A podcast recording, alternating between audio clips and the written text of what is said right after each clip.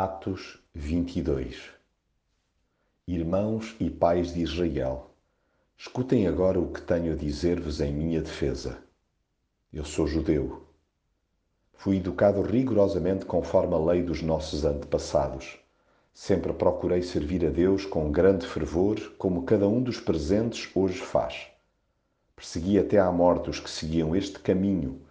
Prendi homens e mulheres e lancei-os na prisão. Aconteceu que, quando ia de viagem, já perto de Damasco, quase ao meio-dia, vi de repente uma luz fortíssima que vinha do céu e me envolveu. Caí no chão e então ouvi uma voz: Saulo, Saulo, por que me persegues? Eu perguntei: Quem és tu, Senhor? E a voz respondeu-me: Eu sou Jesus de Nazaré, a quem tu persegues. E agora, do que é que estás à espera? Levanta-te, recebe o batismo, confessa a tua fé no Senhor e os teus pecados serão perdoados.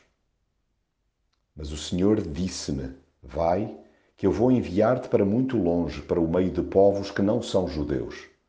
A multidão ouviu Paulo até este ponto.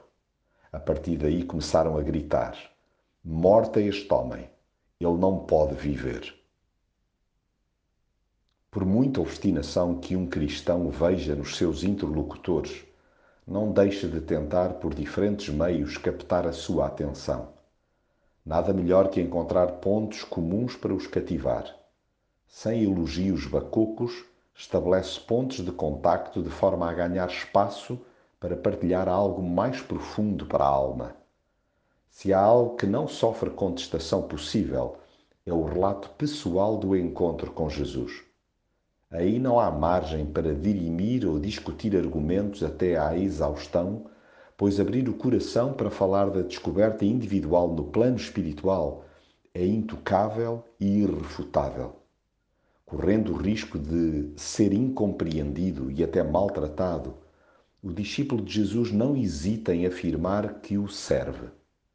Consequentemente, é para ele claro que foi incumbido de transmitir a outros incluindo os marginalizados, a salvação que há em Jesus. Pode até haver, por parte de quem escute, perplexidade, indignação, revolta, desprezo e rejeição. Mas é impossível desacreditar quem viu Cristo cara a cara.